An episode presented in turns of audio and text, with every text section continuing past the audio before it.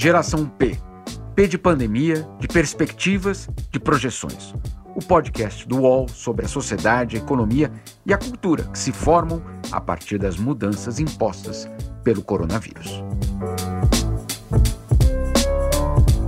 Oi, eu sou Jamil Chad, colunista do UOL, falando da Suíça, e estou aqui com a escritora e advogada Ruth Manos, minha parceira nesse podcast direto de Portugal. Toda semana a gente traz entrevistas, conversas e histórias que mostram o impacto da pandemia do coronavírus no mundo.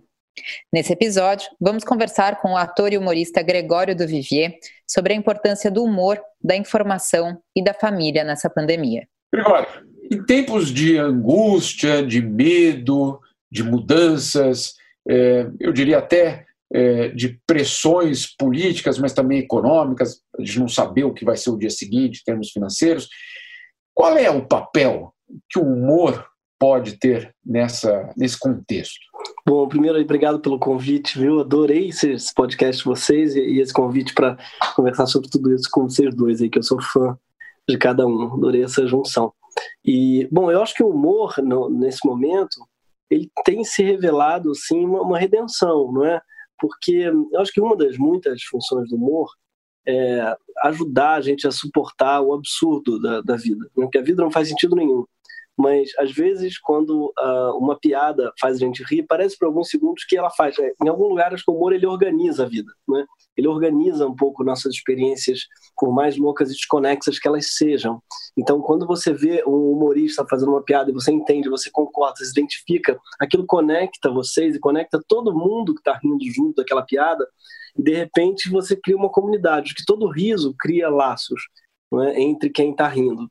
Então, acho que hoje, no momento em que cada um está na sua casa, distante, desconectado, não é, no sentido físico da coisa, cada um está isolado, literalmente dentro de casa, o humor ele cria laços virtuais. Então a gente ri junto de uma mesma piada faz com que pareça que a gente não está tão sozinho assim. Né? Eu acho que essa é uma das funções do humor para mim, talvez a que eu mais mais goste. Eu acho que uma das coisas que une um país são as piadas internas dele. Né? Um, toda amizade começa com uma piada interna. Né? Acho que a partir do momento que você faz uma piada interna com alguém, você é, é o primeiro passo, acho de, de uma amizade. Toda uma amizade, quanto mais íntima, mais piadas internas você tem. Então, uh, isso daí funciona a nível pessoal, mas acho que também nacional. Um país é também um território sobre o qual pessoas dividem piadas, sobre qual as pessoas riem das mesmas coisas, não é? Então acho que nesse momento eu sinto um pouco, talvez, quem sabe, tentando ajudar aí a criar esse essa semente cola social que o humor pode proporcionar. É o curioso, não sei se a Ruth compartilha isso comigo, eu tenho certeza que sim, mas é, é curioso como a gente vê o humor vindo do, do teu lado, de outros também, é, tendo esse, esse caráter, né? esse caráter até de fazer a aglomeração que não poderia acontecer. Né? A aglomeração física que não pode acontecer, de repente você tem essa aglomeração em termos é, até sentimentais. Mas você tem o humor, é, como por exemplo, um, é, de repente, o nosso presidente, que faz ou usa um humor na hora errada, no momento errado, e aí fica muito claro que aquele humor não é humor, que aquilo ali é outra coisa. Né? Então você vê uma diferença muito clara e quando ele é feito para é, aglomerar no bom sentido e criar uma comunidade, e quando ele é feito justamente para destruir. Né? Eu acho que é, isso fica muito claro. Minha pergunta para você, ainda nesse sentido do humor, é, ele também tem a, a, a função de passar notícias? Tem, tem. Eu acredito muito nisso, que o humor ele é também uma forma de não só de informar, mas também de engajar, sabe? Quem me, quem acho que primeiro me abriu os olhos para isso foi a Alessandra Rufino, que hoje é diretora do Greg News, que me falou, Gregório, as pesquisas aí estão dizendo que os jovens nos Estados Unidos já se informam majoritariamente pelo humor. Então não é que é 30, 40, é tipo 60% na época do dado que ela tinha me dado dos jovens de 15 a 25 anos, a principal fonte de notícia deles já é filtrada por algum canal de humor. Então, uh, o humor tem uma função cívica hoje, assim mesmo, que é, é, digerir um pouco as notícias, não é? As notícias hoje elas são especialmente duras e as pessoas elas, elas gostam muito de recebê-las através do, de um humorista. E não é só pela graça, eu acho que é também pelo viés dele, né? Aquilo que muitas vezes a gente critica na imprensa, que ela é ah, enviesada e tal, o humorista ele abraça o viés, ele é enviesado por definição. O humor é sempre o ponto de vista de alguém. Então, uh, eu acho que o jovem, o leitor sobretudo, mas de modo geral, o, o espectador de hoje em dia, ele gosta de saber qual é o viés, uma honestidade em relação a esse viés, a esse endosso, sabe? Eu acho que o humorista ele tem um endosso, claro, pelo menos o humor que eu gosto, ele tem um lado. E eu acho que o leitor hoje ele gosta disso, tanto de esquerda quanto de direita.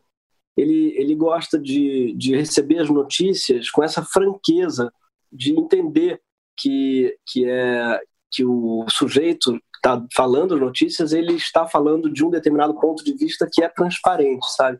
Então, acho que também tem a ver com isso, assim. A Alessandra, que é essa diretora, que me falou, ela tem a tese de que o humor é o novo rock. Né? Porque o roqueiro, antigamente, que engajava, quem engajava as pessoas pelas causas e tal, eram, eram os roqueiros.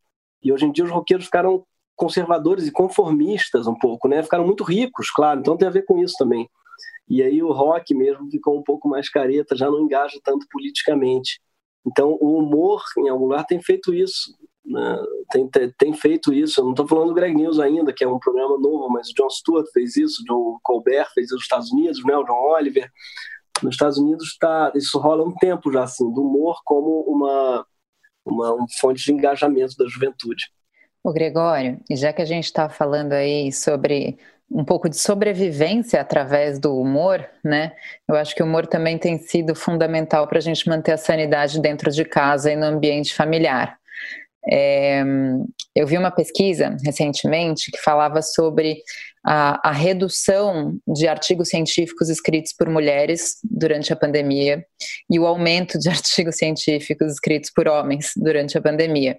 Nossa! É, é, é assustador e é real e a gente sabe exatamente o porquê disso tudo está rolando. É, já que eu estou num ambiente extremamente privilegiado aqui, porque conhecendo você, conhecendo o Jamil, a gente sabe que a gente está falando de homens que assumem uma paternidade ativa, eu acho que até você podia começar contando o, o pequeno incidente do nosso 15 minutinhos de atraso no começo, mas falar um pouquinho como é que está sendo essa experiência de né, ter a partilha da tarefa doméstica 100% dentro da casa e a paternidade e tudo isso. Nossa, é, esse dado assustador que você deu, e, e realmente eu, eu acho que é, esse é o momento em que a gente tem que chamar essa responsabilidade para si. Acho que todos os homens, né, em algum lugar, Acho que já tinha que ter chamado antes, mas agora, mais do que nunca, eu acho que é um momento em que não dá para fazer vista grossa para esse tipo de desigualdade. Assim. Em casa, a gente é muito rigoroso quanto a isso, é religioso. Assim. Eu acordo um dia, às seis, porque minha filha acorda às seis da manhã, né? E todo dia, seis e meia no máximo. Que idade que ela está, Gregório? Ela está com dois anos, dois anos e pouco, dois anos e meio. Deixa chegar, deixa chegar quando eles estiverem um pouco mais velhos, e aí durante a semana eles não acordam para ir na escola, mas no fim de semana acordam às seis da manhã. Vai chegar lá. Meu Deus, nem falo, não roga essa praga que eu estou morrendo de medo. E aí a gente acorda, um acorda um dia, o outro acorda no outro. É assim, religiosamente, não importa o que aconteça na, na véspera, assim. E então, eu acho que essa é a única maneira mesmo de você ter. Sim, não tem a ver só com a liberdade de vocês, tem a ver também com, com o privilégio de estar com a sua filha, né? A única vantagem, talvez, dessa quarentena para quem tem filho é esse convívio é, enlouquecido assim com seus filhos. Eu estou tendo um convívio com minha filha mesmo simbiótico praticamente, não é? A gente, eu sei tudo que ela comeu, todas as horas que ela fez cocô, se não fez xixi, que que tá, como é que está funcionando tudo na cabeça, no corpo dela. Isso daí é muito prazeroso. Então eu também sou o primeiro que não quero abdicar disso e estou tentando tirar o máximo de prazer possível dessa, dessa experiência, não é? E, claro, a Giovana, a gente está. Hoje, por exemplo, é meu dia de ficar com ela, porque ontem foi o Greg News. Aí hoje eu fico o dia inteiro. Eu estou tendo a sorte de ter também uma avó, né, uma mãe, no caso minha, que a gente está confinado juntos com ela. Então está confinado eu, minha mãe, na casa. Minha mãe mora numa casa, que foi a casa que a gente cresceu. Então a gente meio que fez esse retorno ao lar assim. E minha mãe está salvando no grau é, que eu não sei como é que seria a vida também sem, sem essa ajuda. Minha, minha irmã, eu tenho uma outra irmã também que não tem filhos, que é a Teodora, que também ajuda muito, e aí eles estão fazendo tudo aqui. Elas ajudam no Greg News, né, estão na produção, e também com, com Marieta. Então tá rolando bem essa parte aqui em casa. Agora, acho muito assustador que, na maioria dos casos, eu, eu acho que não está, não está rolando mesmo, assim. E, bom, isso daí é, é, é, é, muito. Esse dado, eu nunca tinha, eu não sabia que tinha um dado para contar isso. Interessante que você deu esse dado, mas eu imaginava, mas não sabia que era assim tão gritante. Agora, o outro legado, voltando àquele, aqui um ponto que você acabou de citar também, da, da informação, do, humor passando informação, tem um outro lado dessa, dessa pandemia de, de, da informação, que é a da pandemia de desinformação. Né? É, e também é, trazendo um dado é, que me foi passado, inclusive, numa, numa, numa conversa com o secretário-geral da ONU, Antônio Guterres, ele dizia que uma das plataformas, que não precisa nem citar o nome, é, chegou à constatação de que 40%, 40%, Gregório, das notícias passadas sobre o coronavírus eram falsas. Né?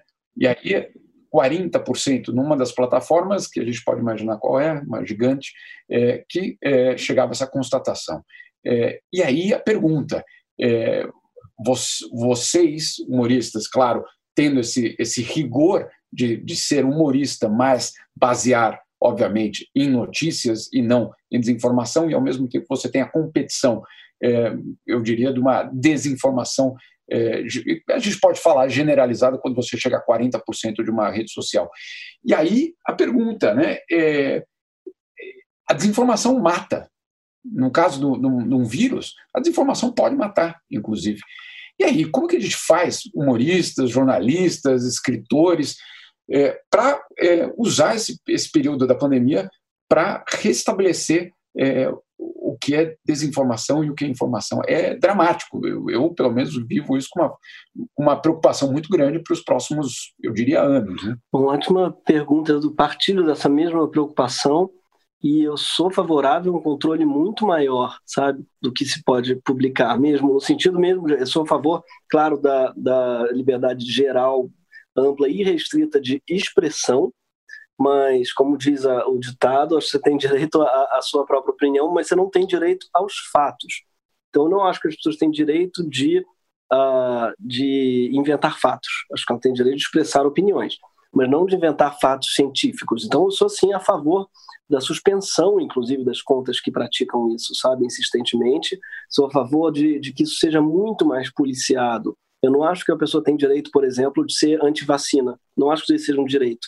Ah, eu digo, de, eu acho que inclusive de vacinar o próprio filho, porque é, uma, é um dever cívico. Vacinar o próprio filho está vacinando os outros, né, com a famosa imunidade de rebanho antes de, desse uso criminoso da palavra por Bolsonaro, imunidade de rebanho era isso. Você tem que proteger a sociedade, o rebanho o Então, tem certas coisas que eu acho que mesmo tem que ser, uh, a conta tem que ser suspensa, tem que ir atrás, tem que ter um policiamento, uma patrulha mesmo, o termo é esse, é, para que. É, é uma questão de vida ou morte, uma questão de, de, de saúde pública. Mesma coisa com o isolamento, uma conta que está dizendo para as pessoas saírem de casa, ela está sim incentivando um genocídio. É, essa é a palavra.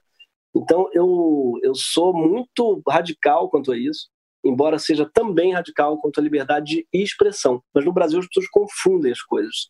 Né? Elas acham que é, eu tenho direito de achar o que eu quiser você tem direito quando isso está no nível da expressão, do tipo, gosto do isolamento, não gosto do isolamento, gosto de fazer. Você pode falar o que você gosta e não gosta, você pode falar o que você concorda, inclusive até o que você não concorda, você não pode divulgar um dado falso, você não pode incentivar as pessoas a fazer algo criminoso, você não pode falar para as pessoas, olha só, saiam de casa, até porque não são só elas que vão estar morrendo, são os outros. Então eu sou, assim, super a favor de de que é, isso seja mais mediado mesmo, sabe? Porque são vidas de pessoas que estão em jogo. Eu acho que quando isso entra em. Quando, quando essa é a questão, é, é radicalmente diferente de isso, crime de opinião, do que você dizer, é, ah, não, foi blasfêmia, porque isso é sagrado na religião tal. Assim, o Brasil enche o saco, por exemplo, né, do Porta dos Fundos, por exemplo, que fez lá um especial falando de Jesus. Gente, tinha que ser proibido, porque blasfêmia, a religião dos outros tal. Agora, quando é a ciência, quando está desrespeitando um dado científico que mata a gente mesmo, quando está botando a vida de pessoas em jogo, como no caso da vacina ou no caso do isolamento, a gente tem uma tolerância enorme aqui no Brasil. Né? Então não pode brincar com Jesus, mas pode brincar com a vida de milhões de pessoas. A saúde Brasil. pública. é um né? paradoxo bizarro do nosso país. É, não só, não só na vacina, só para você ter uma ideia, esse é o problema quando chega no nível governamental, né? Sim. Essa desinformação. É, quando a OMS se reuniu aqui há umas semanas para falar justamente do Covid, é, da Covid-19, não é da resposta, o governo brasileiro levantou a mão para dizer que não, não concordava com a declaração final, porque a declaração final falava em saúde reprodutiva e saúde sexual. Só calma aí. É, qual que é a prioridade? Né? E isso que você está falando é um pouco nisso. É, é, qual é a prioridade? A prioridade de salvar a vida? É. Então, desculpa, a tua opinião sobre a vacina é uma outra história. É, e aí fica nesse, nesse dilema. E é curioso que é, existia já uma, uma preocupação muito grande sobre como fazer com que as pessoas voltem a se vacinar diante de tanta desinformação. Né? Essa era uma preocupação não só brasileira, geral, é, vários outros países passando por isso, e você tem uma geração hoje que, é, talvez infectada pela essa pandemia de desinformação, acha que a vacina é um mal, não é um bem. Né? E é, é, é uma, só um, um exemplo aí, do, justamente isso que você falou. Geração P volta já.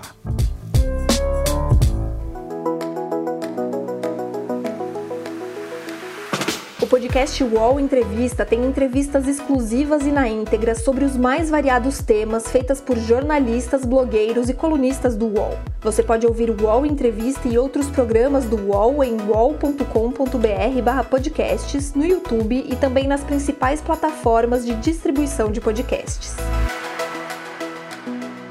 Recebe salário, faz transferência, pagamento, recarga de celular e até empréstimo, tudo sem taxa. PagBank, a sua conta grátis do PagSeguro. Baixe já o app e abra sua conta em 3 minutos. Ô Gregório, a gente estava falando agora em desinformação e acho que isso puxa um outro assunto interessante. A gente já vê isso acontecendo há muito tempo, mas acho que agora isso fica muito escancarado. A gente, em tempos de redes sociais como Instagram, a gente vê muitas pessoas que têm um poder gigantesco de influência, né? Então, milhões de seguidores, mas que as pessoas deliberadamente uh, utilizam aquele espaço de comunicação de uma forma indiferente, né? Então, assim, ah, eu, eu, não me manifesto sobre política, eu não me envolvo com isso, até porque a gente sabe que isso envolve patrocinadores, envolve dinheiro que essas pessoas ganham com isso. É, a gente já vinha num cenário no Brasil que, de certa forma, se tornava uma questão ética se manifestar sobre certos assuntos.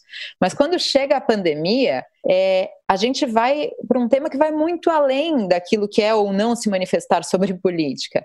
Então, é, a, a, gente viu, né, muitos influenciadores caírem e serem punidos por coisa, por, por questão, por em virtude disso. É, e eu queria saber o que, que você tem visto, né, porque pertencendo aí a esse rol dos influenciadores brasileiros na casa dos milhões, se você acha que a pandemia foi de fato um divisor de águas para esse exercício da influência digital. Foi, com certeza. Eu acho que ficou muito claro agora na pandemia é algo que bom, já era claro antes, mas agora realmente ficou é, transparente a questão dos influenciadores uh, que, que, não influenciam nada. Que eu quero dizer assim, influenciadores que uh, tão, são garotos propaganda, basicamente. Não é? Eles não têm opinião, eles não têm alma, eles não têm nada a dizer para o mundo, a não ser realmente vender uma marca ou não. Porque me irrita muito o papo assim ah, eu não entendo sobre política, então eu prefiro não opinar. Sim, você também não entende de shampoo, mas está vendendo shampoo todo dia. Então a diferença entre política e shampoo é, é que você ganha dinheiro para vender shampoo. Então o que você está dizendo é que você não quer falar sobre um assunto que não vai te dar dinheiro. Então ficou muito claro que é, são, são realmente garotos de propaganda, assim, são assim, nada mais que isso, sabe? São fantoches, vamos dizer assim, que estão a serviço de quem pagar mais. E às vezes, inclusive, pode ser o governo, né? Volta e meia fazem propaganda para a reforma da Previdência, do Temer, por exemplo. Então, é, se vendem muito barato, sabe? E agora estão um papo de isenção. Isenção frente ao fascismo, frente à, à chacina, não é isenção que chama, não é, é fascismo mesmo, ela é idêntica ao fascismo, a isenção nesses casos. Então, eu acho que é, é ficou muito claro mesmo, e eu acho que até os fãs dessas pessoas reconhecem, que não são nem fãs, né? Porque tem um fenômeno interessante de influenciadores que é uma pessoa que vai ter tem 15 milhões de seguidores, assim, uma musa fitness, tá? é, aquilo, esses 15 milhões, quem vê de fora uma marca ao anunciar, vê e pensa assim, uau, ela tem 15 milhões de fãs, tem mais do que a Anitta. Só que é muito diferente dos fãs, por exemplo, da Anitta, para pegar uma pessoa que também é uma tem, tem um monte de seguidores. A fã, o fã da influenciadora digital está ali seguindo meio porque todo mundo segue. Imediatamente, na primeira vez que vê que aquela pessoa é mau caráter, percebe que nem conhecia ela. Aconteceu com a Pugliese, né, para dar nome aos bois. Ela perdeu imediatamente uma quantidade milionária de seguidores. Por quê? Porque ninguém gostava de verdade, até porque você nem o que gostar. O que você vai gostar? Do leg press que ela faz? Você gosta? Não, admiro muito o jeito que ela né, levanta, que ela faz um, um, um spinning, ela é super boa. Não, você não é, porque todo mundo segue. Então é um comportamento de manada que é facilmente também cancelável, porque a pessoa estava seguindo porque todo mundo segue, e deixa de seguir também porque todo mundo deixa de seguir. É muito diferente, eu acho, de um tipo de influência real que eu acho que muita gente exerce. Eu falei da Anitta, porque eu acho, por exemplo, o que ela está fazendo com a Prioli, que é outra pessoa que também.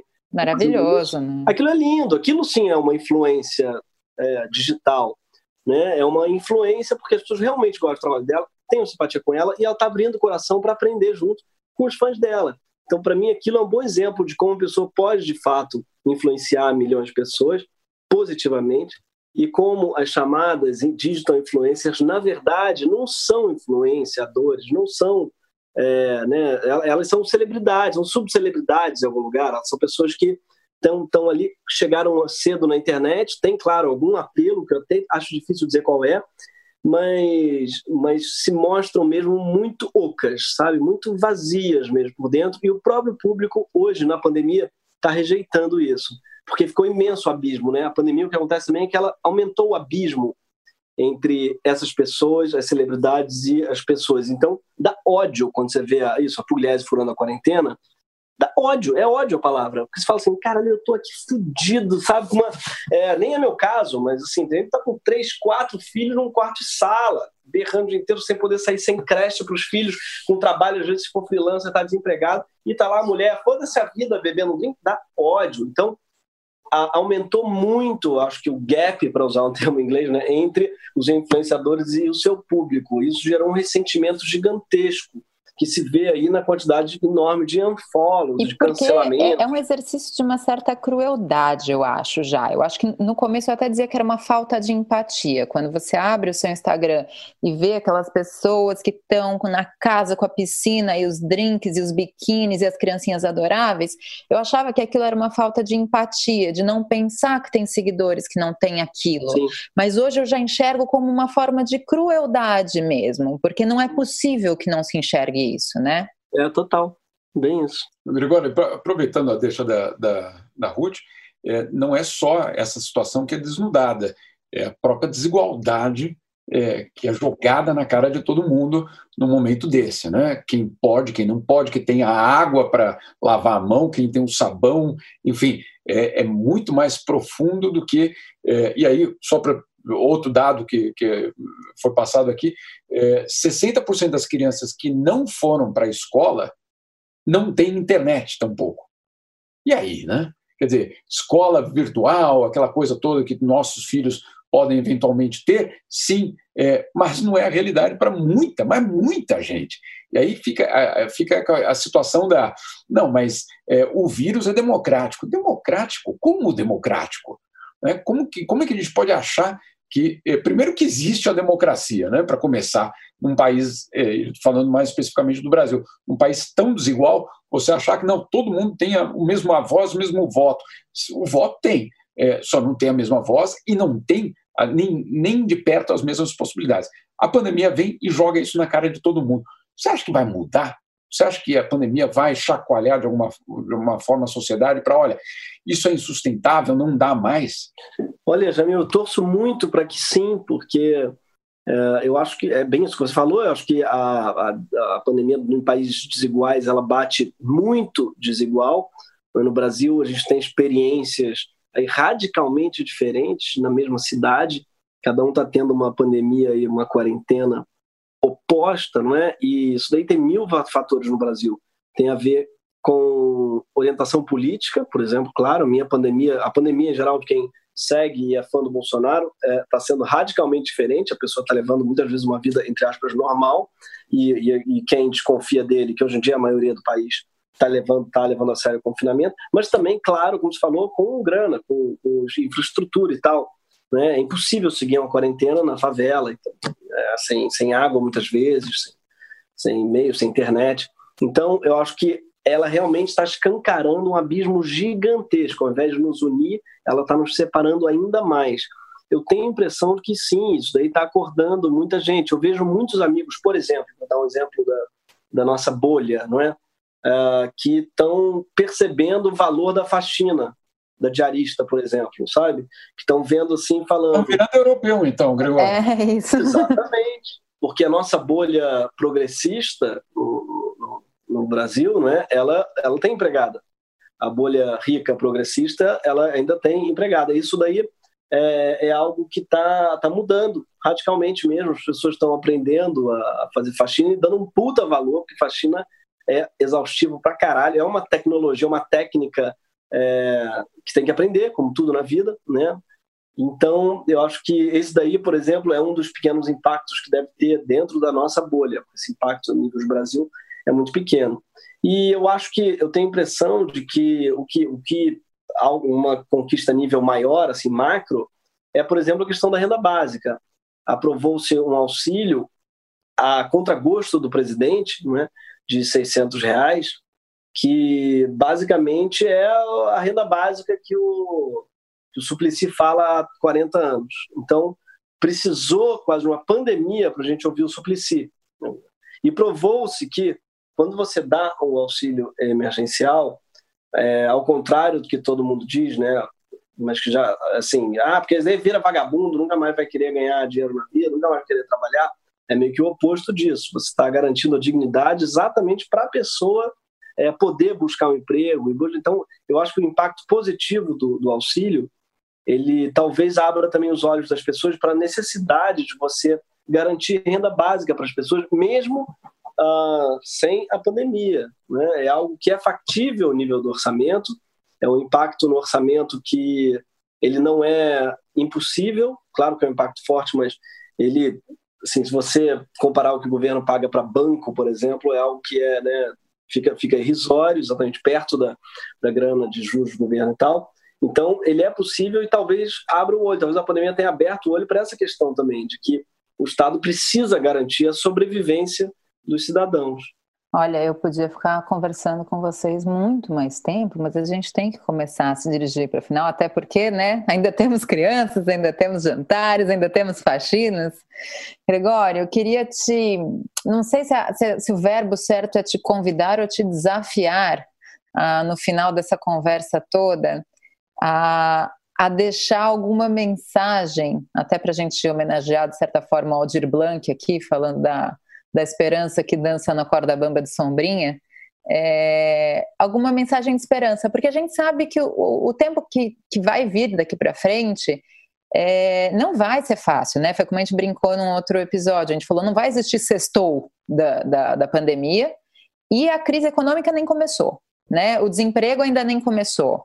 É, acho que a gente tem que ser realista que é, a gente pode comemorar coisas pequenas e ficar feliz com avanços nas pesquisas e, e redução das contaminações da morte, mas a gente ainda vai viver sequelas muito graves. Então, te convido ou te desafio a deixar alguma mensagem de esperança do que a gente pode aprender de, de bom e esperar de bom no meio disso tudo. Uau, é um desafio e tanto porque, bom, no Brasil está especialmente difícil né, pensar nisso, porque aqui a curva ainda está ascendente. No Brasil está muito difícil a gente conseguir ser otimista, porque a curva está subindo. Não tá, o presidente não está fazendo nada para achatar essa curva. Então, realmente, a nível global, a nível, uh, digo assim, uh, se você pensar no país como um todo, é impossível ser otimista. A gente está realmente caminhando para o precipício né, ou para o iceberg, dependendo da metáfora que você quiser, assim, mas realmente é um Titanic, você já viu o iceberg e o comandante está bêbado e dormiu. É, e mais, e não, mais, a nível uh, para citar o, o, nosso, o nosso Audioblanc de novo, a nível de proposta, essa música que eu adoro, a nível de proposta, a gente tem, uh, acho que nas esferas pessoais, sim, é a única coisa que eu estou conseguindo tirar de redenção, assim, é um conhecimento muito profundo dos nossos pares, sabe? Às vezes a gente está com pessoas, tanto uh, esposas, esposos, quanto também filhos, quanto mães, no meu caso, né? as poucas pessoas com quem a gente está conseguindo se confinar, a gente está conseguindo ter uma proximidade muito real, que é algo que a, a vida corrida pré-pandemia não permitia. Então, esse convívio intenso, esse Big Brother da, da vida real, né? ele talvez tenha sido, para mim, algo, assim, a única coisa do qual estou conseguindo tirar um proveito realmente positivo, sabe? Ah, esse, essa convivência simbiótica, como eu falei com a minha filha, é algo que eu vou me lembrar para sempre. E ela também, né? Talvez as crianças dessa pandemia, as crianças que ainda não têm que fazer o Enem estão desesperadas porque é, né, o ensino à distância é uma porcaria, as crianças mesmo pequenas estão tendo um convívio com os pais que eu não tive, por exemplo. Sabe, eu nunca dormi e acordei, passei 24 horas grudados, a não ser uma viagem, uma semana, duas, mas os pais trabalhavam e à noite acordavam, sabe? Assim, é uma, era, não existiu esse, esse convívio, que, claro, é normal, nem, nenhum uma pessoa que conheço tem, tinha esse convívio antes da pandemia. E eu acho que isso é muito positivo mesmo, essa paternidade integral. Claro que tem, tem uma hora que a gente, em algum momento, vai, né, vai explodir, assim, porque você tô morrendo de saudade de gente, de eu especialmente né, adoro carnaval, você sabe, adoro, né, toco na rua no carnaval é, e adoro teatro, né? Tô morrendo de saudade de fazer peça, de ver peça que são são atividades que vão demorar muito ainda. O teatro vai ser a última coisa a voltar, não tem dúvidas. É, porque teatro não pode nem fazer sem público, né? Futebol você não pode fazer sem, sem é, público, mas teatro não faz o menor sentido. Então, vai demorar muito para eu voltar a exercer minha profissão, porque a profissão mesmo de formação é, eu sou ator de teatro, né? Mas então estou morrendo de saudade, mas até lá estou tentando tirar o máximo proveito e acho que estou conseguindo, estou conseguindo ser feliz assim, o máximo proveito dessas poucas pessoas com quem eu, eu estou confinado, tentando conhecê-las ao máximo, então, outro dia eu fiquei lembrando, explicando para a Giovana coisas da minha infância que ela não sabia, ela me contando detalhes também da infância dela, figuras do primo, do fulano que eu nunca tinha ouvido falar, histórias que ela mesma não lembrava, pegando o álbum de família, investigando aquele museu do inconsciente ali da, da família, achamos um VHS, outro dia ficamos vendo, todo mundo começou a chorar, não parava mais. Então, para mim, tem sido um mergulho mesmo no baú do inconsciente, sabe? Meus e dos meus pares. Isso daí, para mim, tem sido o maior aprendizado. Que lindo, que delícia. Eu finalizo também contando que eu, eu tô faz seis anos que eu tô com a minha enteada, né, que tem nove, e pela primeira vez eu fiz um, um mingau de aveia que minha mãe fez para mim a vida inteira e ela amou. E eu falei, cara, como eu passei seis anos com ela sem ter feito mingau de aveia. Então, coisas que, que, a gente vai descobrindo, né? Ela tá com quantos anos? Tá com nove. Tá com nove, Ai, tá uma delícia. vai fazer dez mês que vem. Ah, e não deve mais aguentar iogurte, né? Porque, nossa, para quem está ouvindo aí, eles fazem o melhor iogurte que eu já provei na minha vida, o Honest. Concordo, isso eu concordo. Inclusive, competição dura aqui para a Suíça, viu, Gregório? Olha, bela Suíça. Pô, isso que é elogio. Querido, muito, muito obrigada pelo seu tempo entre as sonecas e momentos acordados da Marieta. Obrigada por tudo. Imagina, foi um prazer, adorei. Prazerzão, Danilo. Geração P tem apresentação e reportagem de Ruth Manos, Jamil Chad e Juliana Bergamo. Edição de áudio de João Pedro Pinheiro e coordenação de Juliana Carpanês.